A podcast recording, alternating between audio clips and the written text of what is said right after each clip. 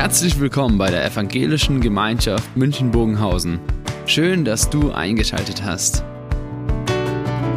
Unser tiefes Anliegen ist, dass die folgende Predigt dich in deiner Situation anspricht, dir eine neue Blickrichtung aus der Bibel schenkt und dass du Gott ganz persönlich begegnest.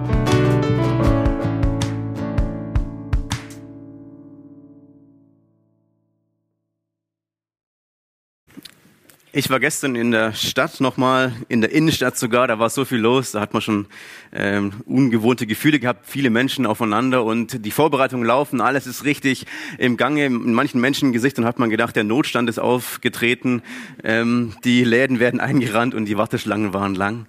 Ähm, kann man sich auf Weihnachten vorbereiten. Ich denke, wir viele, wir tun das ja alle letztlich. Ne? Wir bereiten uns alle vor mit ganz vielen Dingen.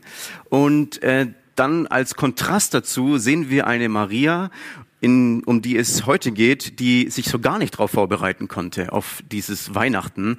Und äh, wir schauen uns jetzt gleich mal einen Clip an. Das ist das Krippenspiel von letztem Jahr, dieser Film, ein ganz kleiner Ausschnitt, wie die Maria ähm, diese Vorbereitung ähm, erwischt hat, sozusagen, was da passiert beginnen unsere Geschichte bei Maria. Das junge Mädchen war frisch verlobt mit Josef, der ein Nachkomme des großen Königs David war. Josef war ein Zimmermann, der vielleicht gerade in seiner Werkstatt schreinerte, als Gott einen Engel zu Maria sandte.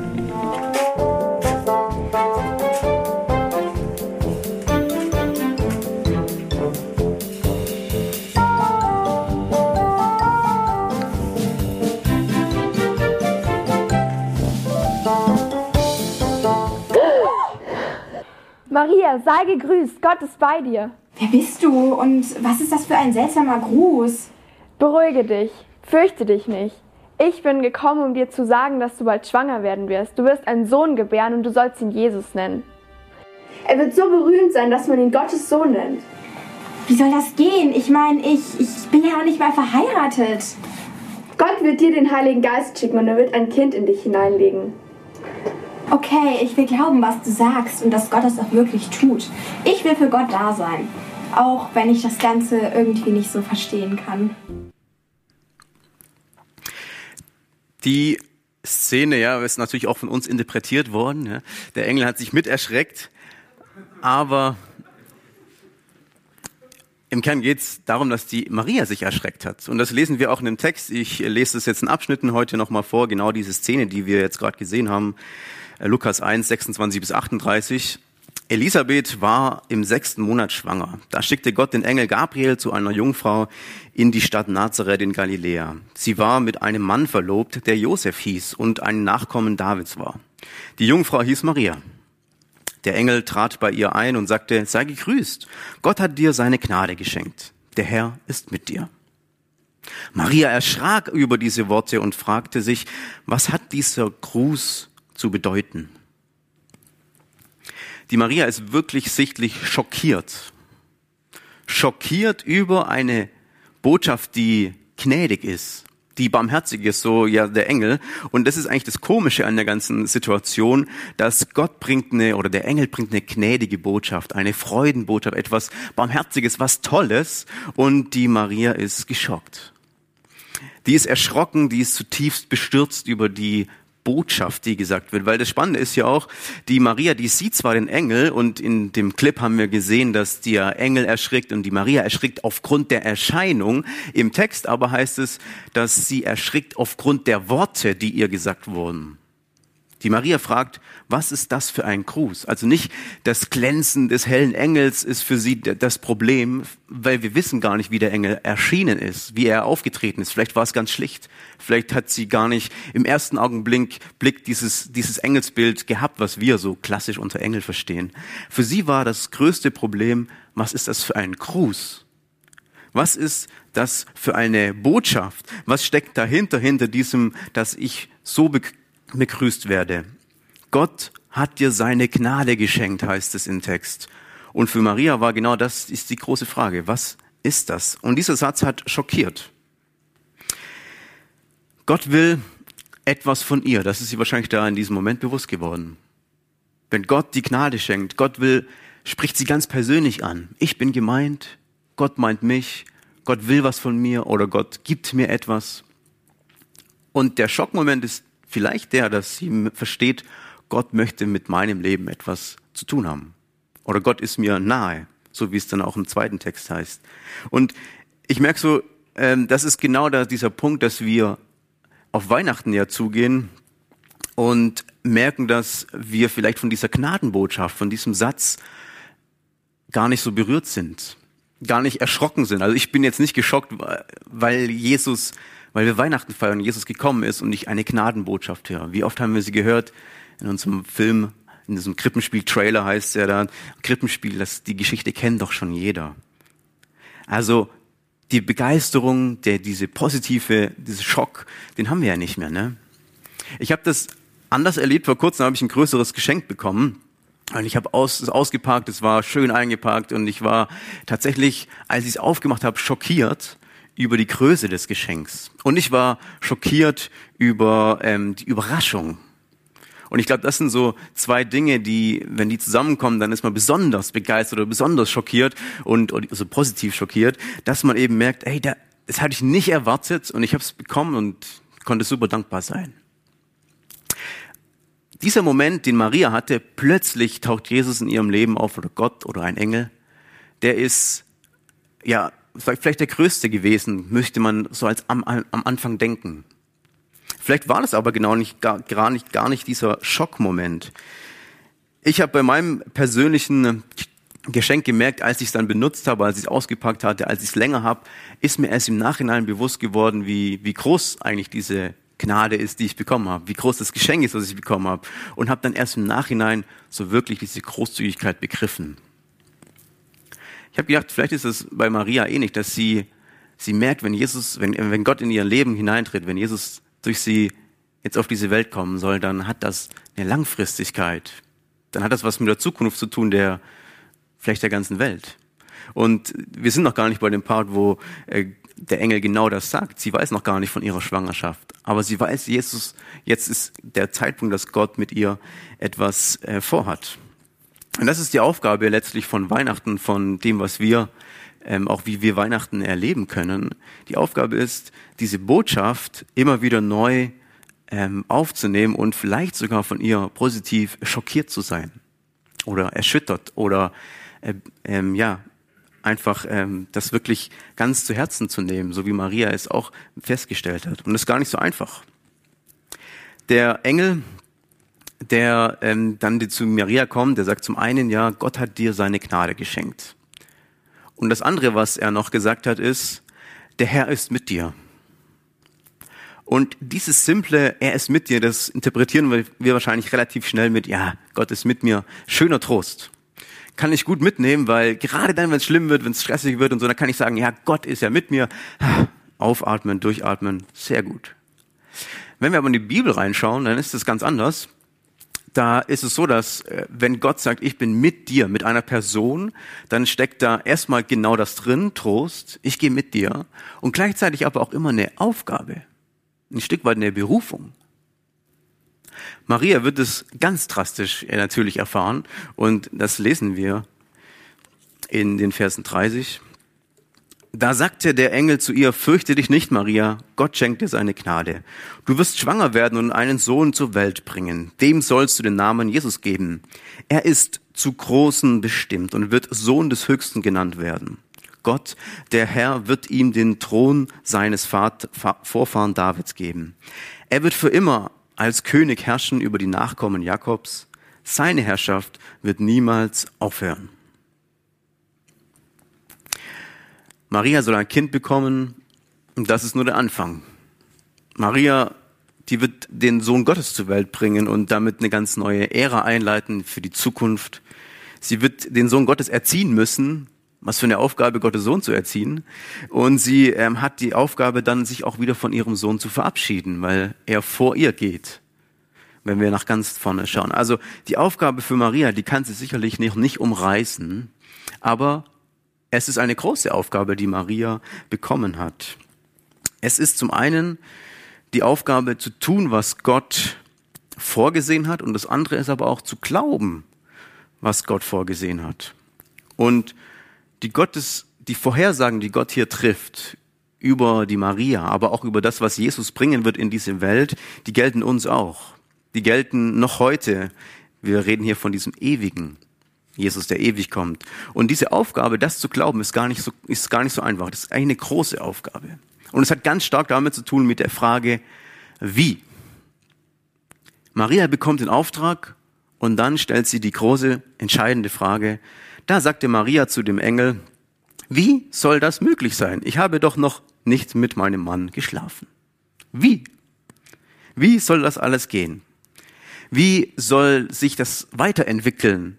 Wie wird das funktionieren? Wie hat Gott das jetzt geplant im Detail? Und wie wird sich sozusagen mein Leben verändern oder auch das Leben von meinem Mann oder dann auch von dem Kind? Wie wird das passieren? Wie wird das geschehen? Ich war in, einmal in Kanada, habe da einen Besuch gemacht bei meinem Bruder und wir haben einen Berg besteigen wollen. In Kanada gibt es so in den Rocky Mountains, da gibt es manche Berge, da gibt es keinen Weg auf den Gipfel und es gibt keine Karten, die zeigen, wie man auf den Gipfel kommt.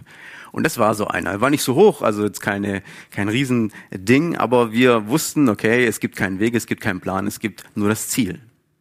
Oben äh, hat man schon den Gipfel gesehen und man steht unten und sagt, okay, jetzt loslaufen. Ähm, ich war ja dankbar, dass mein Bruder da war und der war schon öfters auf dem Berg. Es war auch äh, über, die, über die Winterzeit, es lag viel Schnee. Mittendrin standen wir hüfttief im Schnee an bestimmten verwehten Stellen.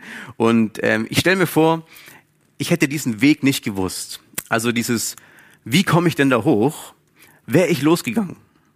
Ohne meinen Bruder, ohne denjenigen, der mir sagt, wie es funktioniert. Es war für mich, es wäre für mich sozusagen die, die größte Hürde gewesen, loszugehen, um zu wissen, ja, da oben ist das Ziel, da muss ich hin, da, das sieht gut aus. Aber wenn ich nicht das Wie weiß, wie komme ich dahin? Ich habe keine Karte, es gibt nicht mal einen Weg, es gibt keine Beschilderung, dann ähm, bleibe ich doch stehen, dann sage ich, nee, das, das ist zu riskant, das kann ich nicht machen. Da gehe ich nicht weiter, ich muss hier stoppen. Das Ziel ist zwar klar, aber das Wie ist unklar. Und da habe ich gedacht, jetzt bei Maria ist es doch genauso. Das Ziel ist klar gewesen. Gott hat ihr das ausgerollt und gesagt, so wird es alles laufen. Und sie stellt diese entscheidende Frage, wie soll das gehen? Ich denke, das ist ähnlich wie bei diesem Berg auch unsere Frage ganz oft, wenn wir Gottes Verheißungen hören und auch verstehen. Wir nehmen die wahr, wir, checken die und wir wissen, das ist Gottes Verheißung. Und dann trotzdem fragen wir uns, wie soll das denn funktionieren? Und das ist, denke ich, das größte Problem. Das Nichtwissen um das, wie geht das, ist mein Problem, ist das Problem, was ich dann immer wieder habe und was mich dann zum Zweifeln bringt. Gar nicht, dass, die Verheiß dass ich an der Verheißung zweifle, sondern eher an dem, ja, wie soll denn das funktionieren? Und das Resultat ist dann, ähm, wenn ich das Wie von Gott eben nicht beantwortet bekomme, dann kann ich auch nicht ihm weiter so vertrauen oder nicht weiter ihm folgen oder dann bin ich skeptisch dem Ganzen gegenüber. Maria hat ja diese Frage auch gestellt und sie hat eine Antwort bekommen. Zum Glück. Endlich diese Antwort auf das große Wie. Wir lesen die mal, ob diese Antwort auch dann uns zufriedenstellt. Der Engel antwortete, äh, Moment, der Engel antwortete, der Heilige Geist wird auf dich kommen. Die Kraft des Höchsten wird dieses Wunder in dir bewirken. Deshalb wird das Kind, das du erwartest, heilig sein und Sohn Gottes genannt werden. Sieh doch, auch Elisabeth, deine Verwandte, erwartet einen Sohn trotz ihres hohen Alters. Sie ist jetzt im sechsten Monat schwanger und dabei hieß es, sie kann keine Kinder bekommen. Für Gott ist nichts unmöglich. Wir haben hier die große Antwort auf Marias Frage, wie wird Gott was, das umsetzen, was er gesagt hat, ist eine, eine gute Antwort, eine lange Antwort. Letztlich sagt sie aus, der Heilige Geist wird es tun und die Kraft Gottes wird es umsetzen. Und der Engel schweigt dieses Wie komplett aus. Er beschreibt ja gar nicht, wie das gehen soll, sondern er beschreibt, was passieren wird und wie, dies, wie Gott das umsetzen wird und dass der, die Kraft Gottes genau das tun wird. Und da ist die Maria gefordert, zu glauben, dass das Unmögliche eintritt, ohne zu wissen, wie das Wie funktioniert. Glaube bedeutet in ihrem Punkt, ich darf mich nicht an dem Wie stören. Ich darf nicht das Wie in Frage stellen oder das Wie darf mich nicht in Frage stellen. Ich glaube, dass, dass das, was Gott aussagt, dass das zutrifft. Und der Engel, der hat fünf Punkte genannt in diesem kleinen Abschnitt. Diese fünf Punkte sind so kleine Hinweise, was gemeint ist mit dem, was Jesus bringen wird, was er, wie er die Zukunft gestalten wird und wie er die Zukunft beginnt. Die fünf Punkte, die sind so. Jesus wird groß sein. Sohn des Höchsten wird genannt werden, Thron Davids erhalten, er wird herrschen und er wird ewig sein. Und genau diese Punkte, die beschreiben, wie Gott ist oder wie, was Jesus bringen wird. Sie beschreiben das Ziel, den Gipfel des Berges und das Wie ist noch komplett unklar. Für Maria, vielleicht aber auch für unser Leben. Ich habe hier eine Grafik mitgebracht für, mit zwei Seiten. Das eine ist die göttliche Realität, das, was wir von Jesus wissen, was er bringen wird. Und das andere ist, was wir wahrnehmen und wie wir das Ganze einschätzen. Und das Ganze liegt so ein bisschen im Clinch manchmal miteinander. Wenn wir eben auf Gottes Seite gehen, dann ähm, nehmen wir vieles wahr, was eine Vorhersagen sind, so wie diesen fünf Dinge. Da heißt es in dem Bibeltext, Jesus, er wird sein. Das ist kein, es könnte sein, es ist keine, es ist eine Feststellung, es wird so kommen. Gott hat gesagt, so ist es. Und gleichzeitig fragen wir uns dann, ja, ist es wirklich so passiert? Ist Gott wirklich, ist Jesus wirklich in meinem Leben? Genau das. Und wir fangen an, ich nehme nur zwei, drei Punkte raus. Am Anfang steht die Macht. Jesus wird den Thron haben, Jesus wird ähm, der Sohn Gottes sein, die Macht, die Autorität, er wird groß sein. Es ist so, dass Gott diese Welt beherrschen würde. Es ist so, dass Gott wirklich diese Macht auf dieser Welt hat. So wird es sein. So ist es jetzt. Und dann äh, merken wir, in, kommen wir in unsere Realität und wir blicken jetzt auf Weihnachten, die Planungen laufen. Und wir merken die Ohnmacht, die wir vielleicht haben gegenüber anderen Mächten. Vielleicht gibt es da eben die, die Macht des, dieser Pandemie, die uns einschränkt, die Macht, die, die uns ähm, ganz viele Themen in die Familie nämlich hineinbringt. Spannungen, Diskussionen, Herausforderungen, Planungen, Ängste, Sorgen, Zweifel, die Frust um Diskussionen, das ist gefühlt diese Macht, die, die unsere Familien manchmal schon fast zerreißen lässt oder manche eben auch wirklich Herausforderungen, herausfordernde Dinge bringt. Und das ist das gefühlte Ohnmächtigsein gegenüber das, was wir gerade erleben müssen und wie wir gerade das Ganze erdulden müssen. Und als Gegensatz dazu sehen wir aber, Gott ist eigentlich die Macht. Das nächste, dass Jesus herrschen wird, das ist klar, er wird herrschen auf dieser Erde, er wird bestimmen, er wird sagen, wo es lang geht. Und wir, wir haben vielleicht das Gefühl, wir werden momentan etwas stark beherrscht. Beherrscht von Regulierungen, von Regeln, die wir halten müssen, von Einschränkungen, von dem, dass wir nicht die Familie treffen können wie sonst, von dem, dass wir ähm, vielleicht auch die Planungssicherheiten nicht haben wie sonst, von dem, dass wir äh, unsere Zukunft gar nicht so gewiss haben, finanziell oder auch beruflich oder auch sonst, wissen wir gar nicht, wie es eben in Zukunft aussieht. Und das Dritte ist eben das Ewige. Es heißt, er wird ewig herrschen, er wird ewig da sein, das ist die göttliche Perspektive, so wird es sein, das ist Faktum. Und wir nehmen, wir fragen uns, ja, ewig, wird das noch ewig so weitergehen mit den Wellen? fünfte, sechste, siebte, wird das noch ewig so weitergehen? Werden wir ewig von dieser Macht ähm, beeinflusst werden, beherrscht werden oder gibt es irgendwann ein Ende? Ist das nicht genau dieses, wo wir feststellen, ah, da gibt's einen Unterschied zwischen dem, was Jesus ist und dem, was wir vielleicht fühlen? Aber es wird alles so kommen, oder es wird, es ist genau das, was hier beschrieben ist. Jesus wird das sein und er ist das jetzt schon. Und das Spannende ist ja an dieser Tatsache, dass was Jesus hier beschreibt, dass die Realität, was Gott ist, das wird auch Bestand haben dann, wenn alles noch für uns gefühlt noch viel schlimmer wird. Ich möchte es ja nicht heraufbeschwören, aber es ist sozusagen letztlich egal, wie wir und wie ich lebe, was, welche Herausforderungen ich für mich habe, dass dieses diese Seite bleibt bestehen, dass Jesus die Realität ist, dass er die Herrschaft hat, dass er der ewige Sohn ist, der immer bleibt. Auch wenn sich Dinge spontan ändern und äh, der Zukunft vielleicht auch ändert, so dass wir das gar nicht wahrnehmen können. Ein Theologe, ähm, der hat beschrieben, ein Grundgesetz Gottes ist, dass er im Verborgenen handelt. Und das sehen wir, das sehen wir in dieser ähm, Spannung, dass wir zum einen die Verheißungen Gottes haben und zum anderen so ein bisschen das, die Real, der Realitätscheck. Und wir nehmen aber wahr, dass Gott genau das in Einklang bringt. Die Realität ist ja, dass ein Mädchen, das 13, 14 Jahre alt war, hat ein Kind bekommen. Aber damit verbunden ist, dass Jesus, der Sohn Gottes, auf die Welt kommt. Das ist das große Ding, aber es erscheint doch so kleinlich. Die Politiker damals oder die Welt hat auf Rom geschaut, nicht auf einen Stall in Bethlehem. Und das ist genau diese Spannung, die wir wahrnehmen. Und ähm, das ist, was ähm, genau hier zum Vorschein kommt, dass wir merken, dieses kleine Mädchen, die Maria, die bekommt einen Sohn, der eine ganz, ganz große Relevanz und einen ganz großen Horizont hat, der auch in unserem Leben Realität werden wird. Und das im ganz Verborgenen, aber auch im ganz Klaren, dass er hier diese Macht hat, von der ich gesagt beschrieben habe, die ich beschrieben habe. Und Johannes Calvin, der hat für einen ähnlichen Text ein, ein schönes Bild gebraucht, das ich mal verwenden würde. Und dieses Bild ähm, hat er ähnlich beschrieben, ich zitiere das so ein bisschen freier. Mit dem Mund bekennen wir sehr gerne und auch relativ schnell und einfach, was Weihnachten für uns bedeutet. Das ist einfach zu bekennen. Aber wie viele setzen es als Schild ein, so dass sie nicht fürchten müssen, auch wenn es noch so furchtsam ist?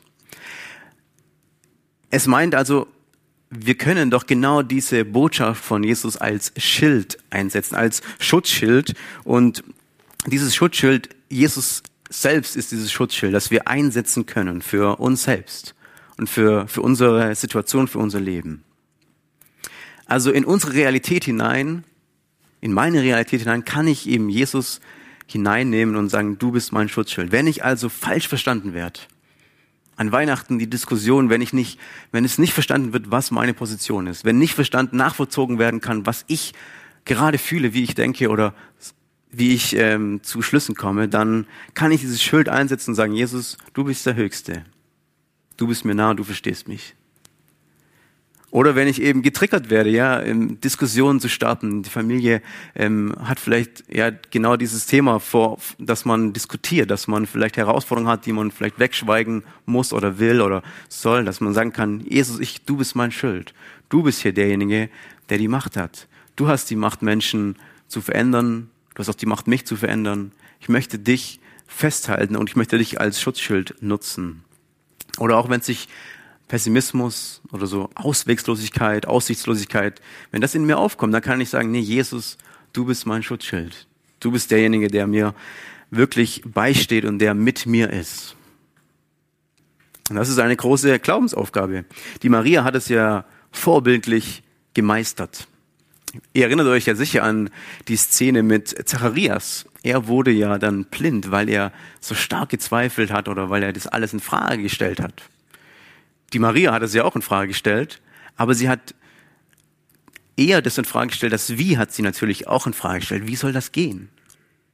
Und das ist eine Realität, die, die natürlich fragen wir nach, nach, dem Wie. Ja, wie soll denn das gehen? Wie soll das gehen, dass, dass Gott mein Weihnachten verändert? Wie soll das gehen, dass Gott in meiner Familiensituation da ist? Was soll er denn jetzt noch ändern? Natürlich fragen wir nach dem Wie. Die Maria hat ja auch nach dem Wie gefragt. Und hat der Engel das beschrieben? Und dann hat, kam die Maria zu einem, zu einer Aussage. Das ist die, der letzte Satz des Abschnittes. Da sagte Maria, ich diene dem Herrn. Es soll an mir geschehen, was du gesagt hast. Da verließ sie der Engel. Zum einen sehen wir hier, dass Maria, die will aktiv werden. Ich möchte dienen. Ich diene. Das ist eine, wirklich eine Aktivität. Sie sagt, ich bin bereit, ich diene dir, Herr. Jetzt geht's los. Gott ist mit dir und das weiß ich, dass Gott mit mir ist. Und das heißt, ich nehme die Aufgabe an, mit dir zu leben und ich gehe los.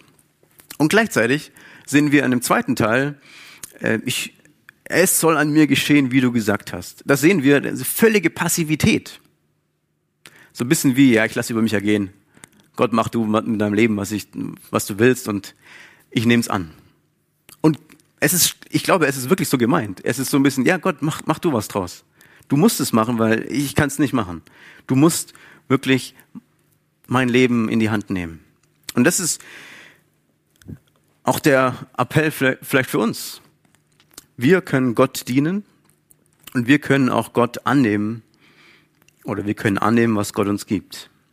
Indem wir zum einen aktiv werden, sagen, ja, ich möchte diesem Gott dienen, auch als an Weihnachten, in meiner Situation, in meiner Lebenslage, in meinem familiären Umfeld. Und ich möchte auch das annehmen, wo Gott mich hineingestellt hat. Ich möchte quasi annehmen, was Gott mir gegeben hat. Und das kann vielleicht eben bei Maria hat es geheißen, ähm, sie konnte das annehmen, was, was ihr Leben vor sich gebracht hat, also was gebracht hat, was Gott gebracht hat. Ich stelle mir vor, die hatte ganz andere Lebensträume gehabt ursprünglich. Ja, mit 13, 14, frisch verlobt. Da hatte sie wahrscheinlich nicht diesen Plan. Natürlich nicht. Sie hatte ganz andere Pläne, aber Gott hat ihr was anderes vor die Füße gelegt und das ist, was sie annehmen konnte. Sie sagt, ja, wenn das dein Plan ist, Gottes, dann nehme ich das an, was ich nie wollte. Ich nehme das an, was ich überhaupt nicht erdenken konnte in meinem Leben. Aber jetzt ist es so und ich möchte das so annehmen. Ich kann das so annehmen, weil Gott du das mir vor die Füße, gelegt hast. Und sie nimmt es nicht an, weil es so herrlich klingt. Das glaube ich nicht. Weil es eine tolle Zukunft ihr prophezeit. Ich glaube, sie nimmt es an, weil sie weiß, wenn hier Gott etwas in meinem Leben vorhat, wenn mich Gott in diese Situation schenkt, dann bin ich bereit, das einzugehen. Dann bin ich bereit, die Situation meines Lebens so anzunehmen, wie sie ist, weil ich weiß, Gott geht mit. Er ist mit mir, so heißt es da. Und das ist die Chance auch, die wir haben können, dass wir wissen, ich in meiner Lebenssituation darf Gottes Platzierung von mir so annehmen, wie ich bin und da, wo ich bin. Das ist vielleicht der Auftrag, den wir annehmen können. Gott darin zu dienen, dass wir in unserer Situation das annehmen können, wie wir sind und wo wir sind. Und ich bin gespannt, was dann Jesus macht aus diesem Weihnachten an dieser nächsten Zeit, diesen nächsten Wochen, die wir vor uns haben.